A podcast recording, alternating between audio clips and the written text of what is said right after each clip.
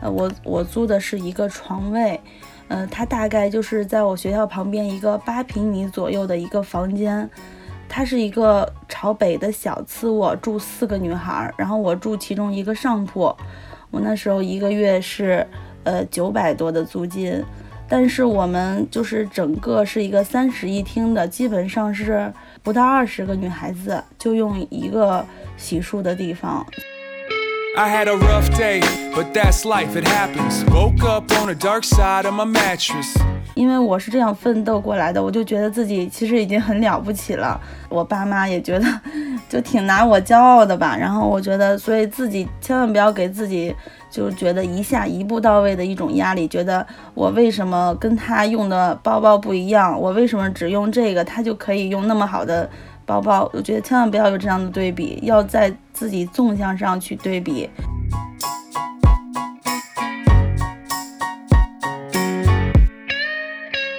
Hello，大家好，欢迎来到次要褶皱，这是一档通过普通人的视角记录世界的播客节目，我是今天的主播，有时间。本期节目邀请到了嘉宾明妮，想要和她一起聊一聊九零后北漂党的生存时刻和生活时刻。那明妮跟大家打个招呼吧。嗯，嗨，小朋友，说错了，上来就错。小朋友们可还行？嗨，小伙伴们，大家好，我是明妮，是一名在北京工作近三年的九零后。好的，那你当时毕业之后是出于什么样的考虑，决定去北京工作呢？嗯，我来北京其实不是计划中的，嗯，我是在西安上的学，也是当时留计划留在西安的，嗯，但是因为西安在西北地区范围内来说是一座很宜居的城市。呃，很多毕业生都会选择留在西安。在我当时找工作的时候，竞争是相当的激烈。嗯，也很遗憾我没能留在西安。呃，当时是在我毕业季的四月底的时候，在高校人才网上看到我现在的单位的招聘信息，于是我就来北京面试，因此就来到了北京。嗯，感觉还挺奇妙的，因为我就在我想象之中，就是在北京找到一份工作的难度，应该会比在西安 找着一份工作更难一些。嗯，也可能是缘分吧。对，因为我记得好像当时我好像有有在朋友圈看到，就是你来北京面试，刚好你的专业跟现在的工作也非常对口嘛。呃，其实是我本科比较对口。哦，是，然后那你可以简单的介绍一下，就是你现在做的这份工作大概的内容吗？呃，我是一名教师，呃，就是一名幼儿园老师。我的工作内容是比较稳定和快乐的，呃，我每天主要就是和几乎三十名小朋友每天都在一起，陪伴他们的一日生活，主要就是这样的。嗯嗯，这份工作跟嗯最初去面试啊，或者是你考这个专业，就跟你的期待是一样的吗？嗯，是一样的，因为我本科学的就是学前教育，呃，研究生是因为调剂到其他专业了，最后又回归到学前教育，还是很开心的。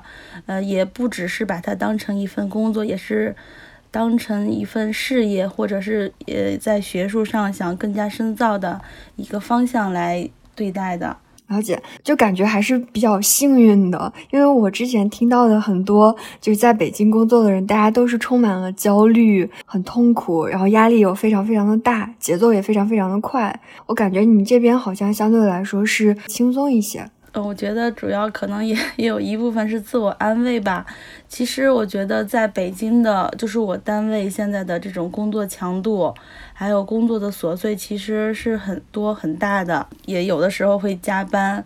嗯，但是有的时候可能是我们面对的教育对象是小朋友，大家都会觉得小朋友比较天真活泼。我们每天在一块儿听着他们那些比较单纯的话语，我觉得所有的压力可能会有一个这种正向的动力吧。这点我觉得可能也是分人吧，因为我之前也在网上吧看到很多帖子，大家在聊到幼儿园老师这份工作的时候，也会觉得有点头疼，因为有的时候小朋友一方面会有天使的那一面，然后另外一方面又非常的难对付。确实，确实，孩子们确实都很个性化。但是幼儿园老师必须得有 十万分的爱心。我们不是刚开学两天嘛，然后就可以看到那个家长在朋友圈发收拾好孩子们的被褥、书包，说神兽终于归笼了，我们终于解放了，就发很多很多那种文文字吧，就觉得他们很开心。对我也是，我在微博上看到，就好多大 V 都说，哎呀，要带着就是老婆呀，或者带着家人去看电影，原因是因为孩子送到幼儿园了，然后就大人就解放了。我们老师也挺开心的，也很想他们。哇，那感觉还挺棒的。嗯，对我很想知道，工作之余你会一般做些什么呀？其实我来北京也有一部分原因，是因为北京好玩的东西太多了。我本人是一个就是好奇心很强、不怕逛的累的一个人，所以我就会利用周末或者寒暑假的时间，去打卡北京各种各样好玩的地方。不知道大家都知道不知道？我接下来说的这些地方，比如说逛后海、南锣、五道营胡同的各种文艺小店。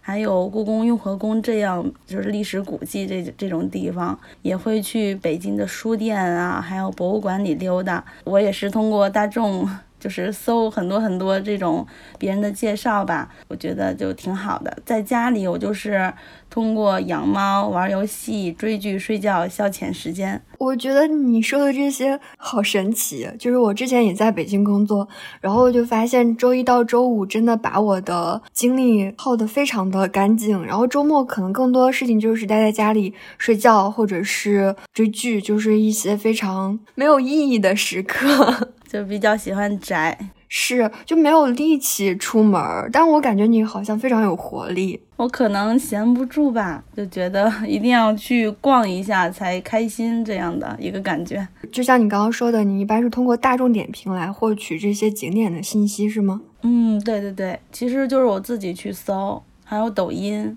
因为我关注很多呃北京美食的那种抖音的推送，所以他们每天都会发，我有的时候就会记下来这个地址，因为我住的地方在二环内，离这些地方其实都交通非常的方便，比如说。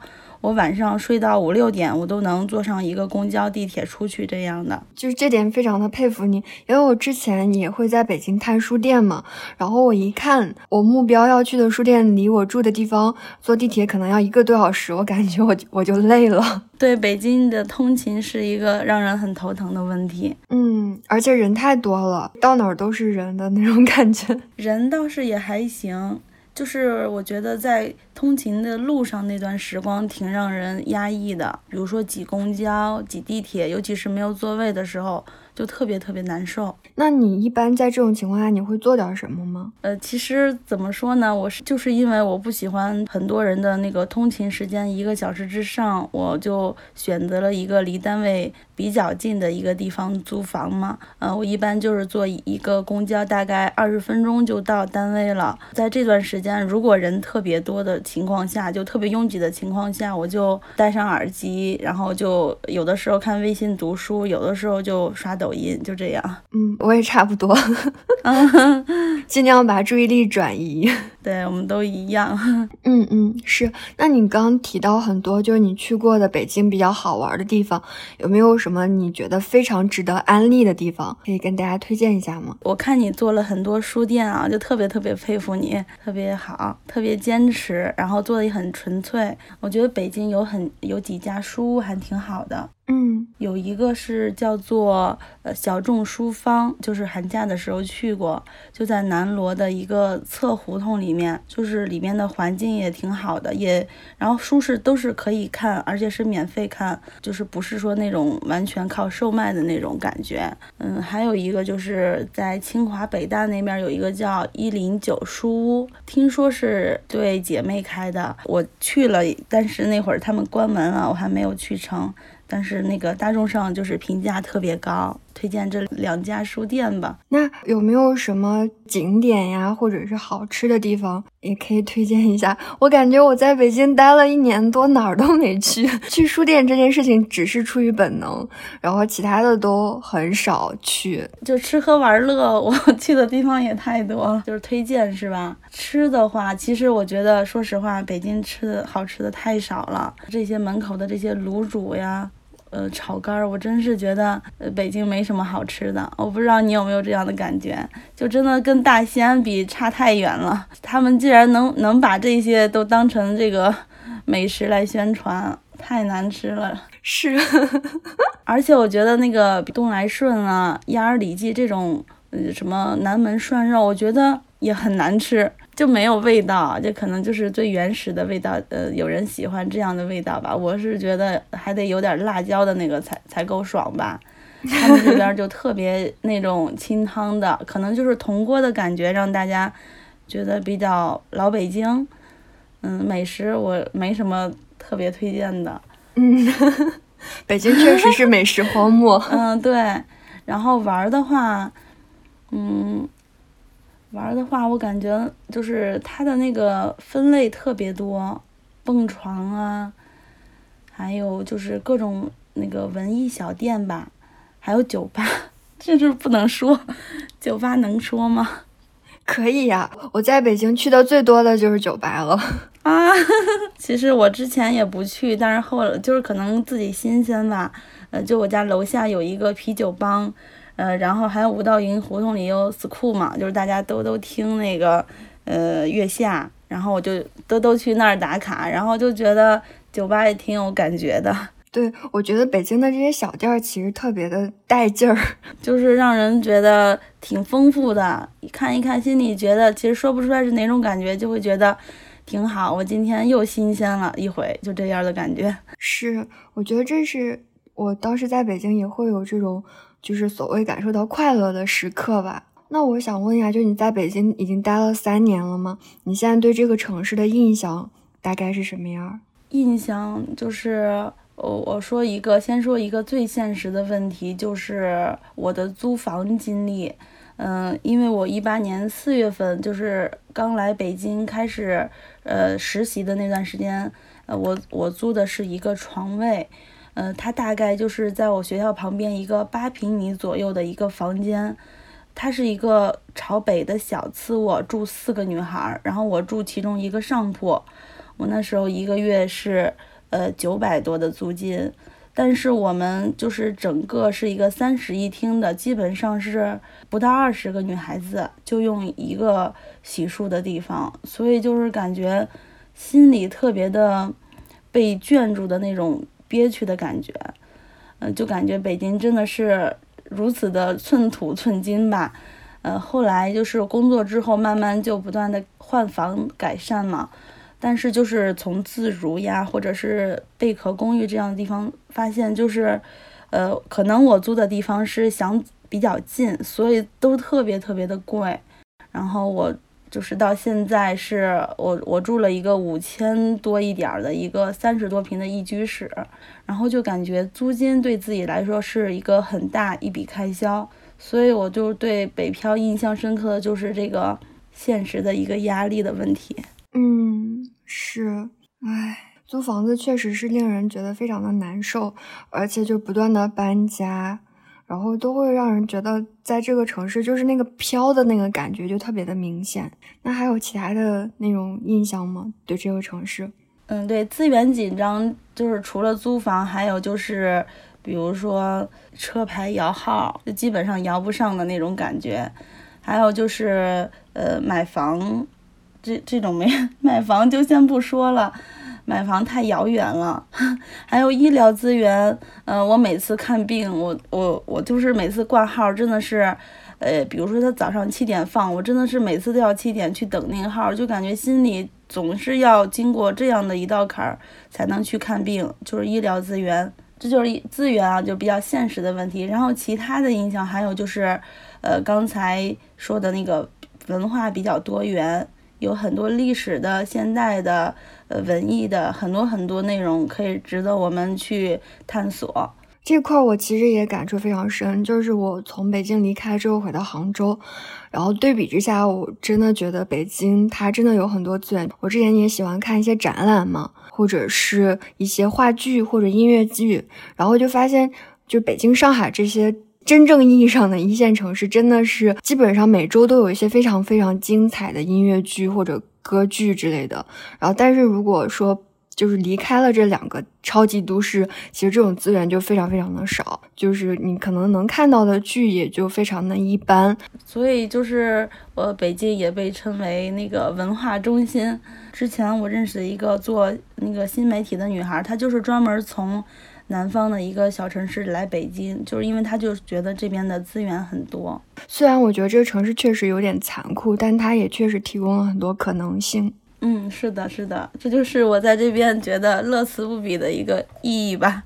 嗯，是，所以我觉得你现在状态还挺好的。你觉得你现在有没有适应就是北京的这些好的地方或者不好的地方？嗯，我觉得我挺适应的，可能是自己的心态和和自己家里的闺蜜们的心态有一点点不一样，就是我的玩心特别重，也不急于去。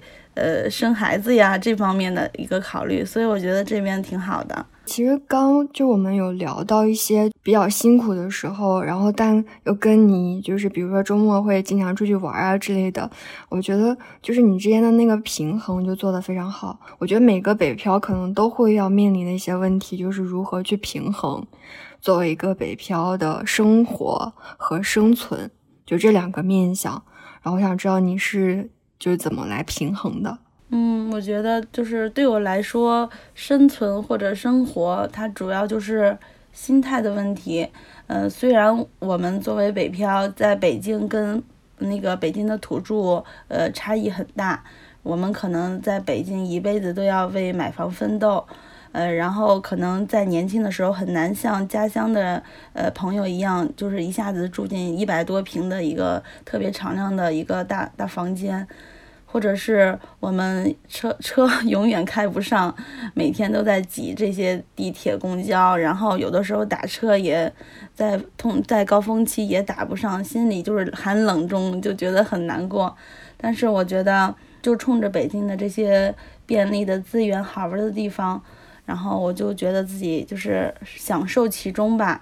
呃，这些资源也是能为自己，就是让自己的心理变得挺充实的。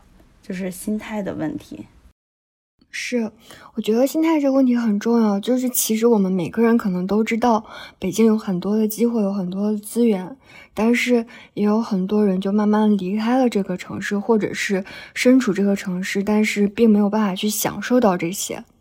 然后我就特别想知道你是如何让自己能够享受这些。就很明显的对比嘛，有些人就周末真的是出不了门，就只想休息，然后吃一些垃圾食品，看一些肥皂剧，不然的话就会觉得非常的累。都知道，如果我出门去逛逛景点，或者是嗯看一个展览，会有很不一样的收获，但是其实也都做不到。然后我就想知道，您是从刚到北京开始就会充分的利用你的周末吗？或者是到底是什么在驱动着你？我在西安的时候也是非常能利用周末的，就是可能本人就是一个这样的一个性格吧。我在西安周末也会去秦岭爬山啊，去各个地方逛，就是逛了非常多的地方。然后在北京也是这样的一个一个感觉。那你是从小都这样吗？呃，从小没有。嗯，我之前跟我一位同事聊天的时候，呃，就是聊到那个，就是我觉得跟小时候的一个。满足感有很大的关系，可能是因为我我家里是一个三线城市，小的时候没有这么便利的条件。因为我跟他分享一个事情，就是说，呃，因为跟我一块入职的有两位都特别优秀，一个就是北京本土长大的一个女孩，一位是就是英国留学回来的，我们三个一块入的职嘛。然后他们从小就是学芭蕾呀，或者学画画什么的，就是从小的的这种教育条件还挺好的。嗯，我从小就是有的时候就想学舞蹈。其实我小时候特喜欢舞蹈，但是我我家里可能会因为经济原因，我妈爸就跟我说，嗯，女孩学那个干什么？青春饭什么什么的，就跟我说搪塞过去了。我从小就没有这样的一个机会，所以以至于我呃，我长大之后就特别珍惜珍惜自己拥有的这些就可以主动获取的一些东西。就觉得很自由，所以可能跟这个满足感有关系。嗯，你这样说让我想到，就是其实北京确实是有各种各样的人，就更现实一点说，我们可能在北京会看到各个层级的人。我们作为北漂，可能是会觉得哦，一辈子都没有办法摇到号，很难去在这个城市买一个属于自己的房子。同时，我们又看到很多人可能就家里面有好几辆车，手里面有好多套房。我们会看到这个国家有各个层次的人。我们看到更多之后，就我很想知道，你会有压力吗？我觉得我心态挺好的，就是我觉得人要知足，嗯，就是因为我是就算是北漂一代吧，就是刚因为我家里从来没有人来北京，就是我北京没有任何的亲戚。然后，因为我是这样奋斗过来的，我就觉得自己其实已经很了不起了。我爸妈也觉得，就挺拿我骄傲的吧。然后我觉得，所以自己千万不要给自己就觉得一下一步到位的一种压力，觉得我为什么跟他用的包包不一样，我为什么只用这个，他就可以用那么好的包包。我觉得千万不要有这样的对比，要在自己纵向上去对比，看看自己有没有。呃，成长啊，有没有满足自己以前的目标啊？我我真的好佩服你。嗯，也没有，就自我洗脑吧。我是觉得，就是你刚刚说的这些道理，我我想可能很多人都知道，但是就很难做到。对，让我觉得你的心思就非常的纯，或者非常的干净的那种。会不会跟你的职业也有关系？就跟小朋友相处久了，就会没有那么复杂。嗯，其实我也不太知道，但是我们就是工作环境确实挺好的，挺单纯的。呃，就是同事之间也是那种怎么团结协作，对这些孩子更科学的就好，更科学的发展，就都是这样的一个向好正向的一个方向。不知道是不是我的印象，我总觉得好像你真的是北漂党里面就非常幸运的那一部分。嗯，我真的特幸运。因为我觉得我的工作其实，呃，跟很多程序员啊，或者是每天在呃公司里上班的那些那些朋友不一样，他们可能就是工作内容可能更难，还需要一直加班，所以我觉得他们可能就压力会比我大。我的是加的班也是比较。简单的，或者是对自己来说可以胜任的，所以你就觉得只不过是时间的问题，我把它做完，还能回味一下，呃，工作中的一些小小惊喜的日常啊，就觉得还是挺好的。哎，那某种程度上是不是可以理解你属于在北京体制内工作？嗯，对，感觉在体制内工作真的跟互联网大厂呀，或者是企业里。的，工作的人的状态就非常非常的不一样，是吧？其实我觉得很，我我很大一部分满足也是来源于我工作的稳定性，还有它的一些隐性的资源。哎，这块我觉我特别想听你聊聊，就是因为。呃，我之前很少去跟体制内的人有对话，处于一种对体制内可能有有一些比较模糊的印象，但是我又觉得好像不是很客观。你现在待在体制内有什么感受吗？嗯，感受就是，呃，在稳定的基础上，还有一部分是呃灵活的成分。就是我们单位的培训特别多，所以有的时候，呃，就感觉你的工作内容和你的工资，呃，就不是那么看重。可能觉得我听这个讲座虽然耗费了我中午的时间，但是对我的专业是有特别有帮助的。或者是比如说我听了一个关于呃特殊儿童的讲座，对我。班的孩子是特别特别受益的，你就会忘掉你的时间成本和你的那个工资的对等这种关系，然后去思考就是你学术呀或者是专业上的问题，就是这样。哎，那我想知道你在北京有没有培养什么新的爱好之类的？最大的爱好就目前来说就是摄影。其实，在西安读研期间，我也是。特别爱好摄影，但是我那会儿买的是一个佳能的微单，就是它没有那么专业。然后到北京，我就是对自己有要求了，然后就换了一个呃佳能五 D 四，然后特别沉，但是它很专业。我有的时候也会去，就是在单位帮着拍一些照片，有的时候自己会出去拍一些照片，这方面的那个呃收获还挺多的。因为我也是突然想到，就如果你喜欢摄影的话，那这其实也是一根线，可以牵着你出去出去采风嘛，在外面逛不同的地方，然后拍很好看的照片。对，有的时候爬山就喜欢就跟我的先生一起，他也特别喜欢摄影，然后我们就背着大单反到山顶啊，在路上拍拍野花，就这种感觉。啊，你结婚了？啊，对，我结婚了。我是啊，好棒呀！对我其实我的结婚也是因为家里的催促。哦，我内心其实对这些都没有概念，也不想那么早，但是可能还是想让爸爸妈妈放心吧。他们一直在催我，我就想那就稳定吧，就这样。嗯嗯。但是其实如果要遇到对的人的话，其实早晚都要结婚，早一点晚一点好像都还好。是的，是的，对我的影响也不是很大，因为嗯，我觉得是不跟公婆一起住，或者是不在家里吧。就感觉还是两个人，只不过是呃两个人在一个地方，然后一起朝一个方向努力的这个感觉啊，太好了，还好吧，其实也有很多苦的时候。如果通过你的视角看到的，就是其他的北漂的朋友们，大概会是怎么样？跟你的状态会有什么相似和不一样的地方吗？我看到其他的，可能就因为有一些我认识的朋友。工资相对我来说会少一些吧，然后他们可能就是就说有这个经济方面的一个压力，还有就是稳定性的一个压力，因为呃就是落户跟不落户在北京的差异真的特别大，嗯，很多不落户的朋友基本上都是在这边工作几年，然后年轻几年，然后就可能就要回老家了这样的。那你接下来是还会继续在北京待吗？呃，我会继续待，因为呃，因为这边就是刚才所讲的很多很多资源，也会让我觉得一定要在这边把握好这么多机会。呃，现实一点的话，因为我是赶上政策吧，就是落户在北京了，所以呃，我会为自己下一代能享用北京的教育资源，继续留在北京的。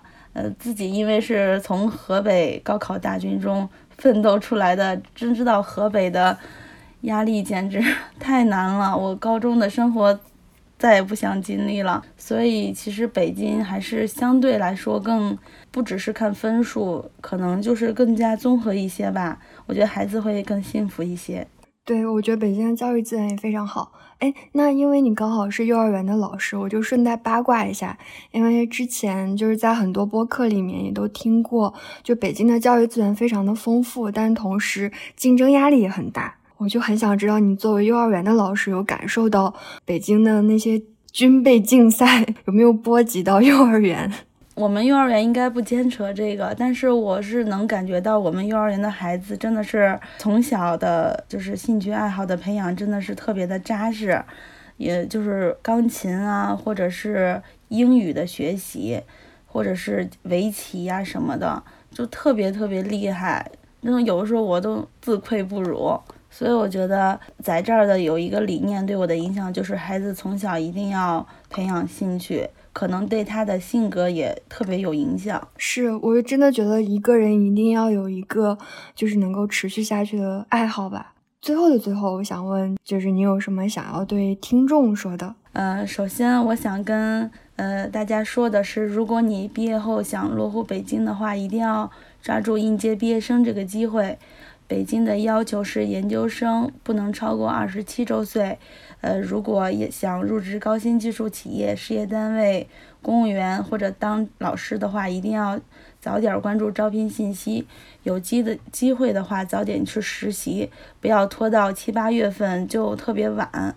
呃，第二，我想跟呃和我一样远离家乡在外漂泊的小伙伴说，要坚定自己的选择，千万不要和别人横向去比较。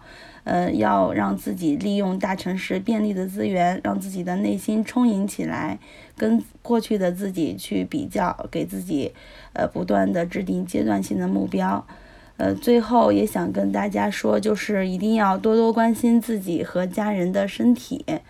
呃，自己就是要 健康饮食，少熬夜。虽然我也做不到，一直在努力中。然后也要给爸爸妈妈买一些呃体检套餐呀什么的。嗯，就是要把这个最本质的基础打好。以上就是我想分享的三点。哇，感觉特别像是一个非常有耐心在叮嘱小朋友们的幼儿园老师。好的，谢谢明妮的分享，也谢谢大家收听到这里。那我们这期的次要褶皱就到这里了。如果你喜欢这期节目，欢迎订阅收听，也欢迎关注微博次要褶皱。那我们下期再见，拜拜，拜拜。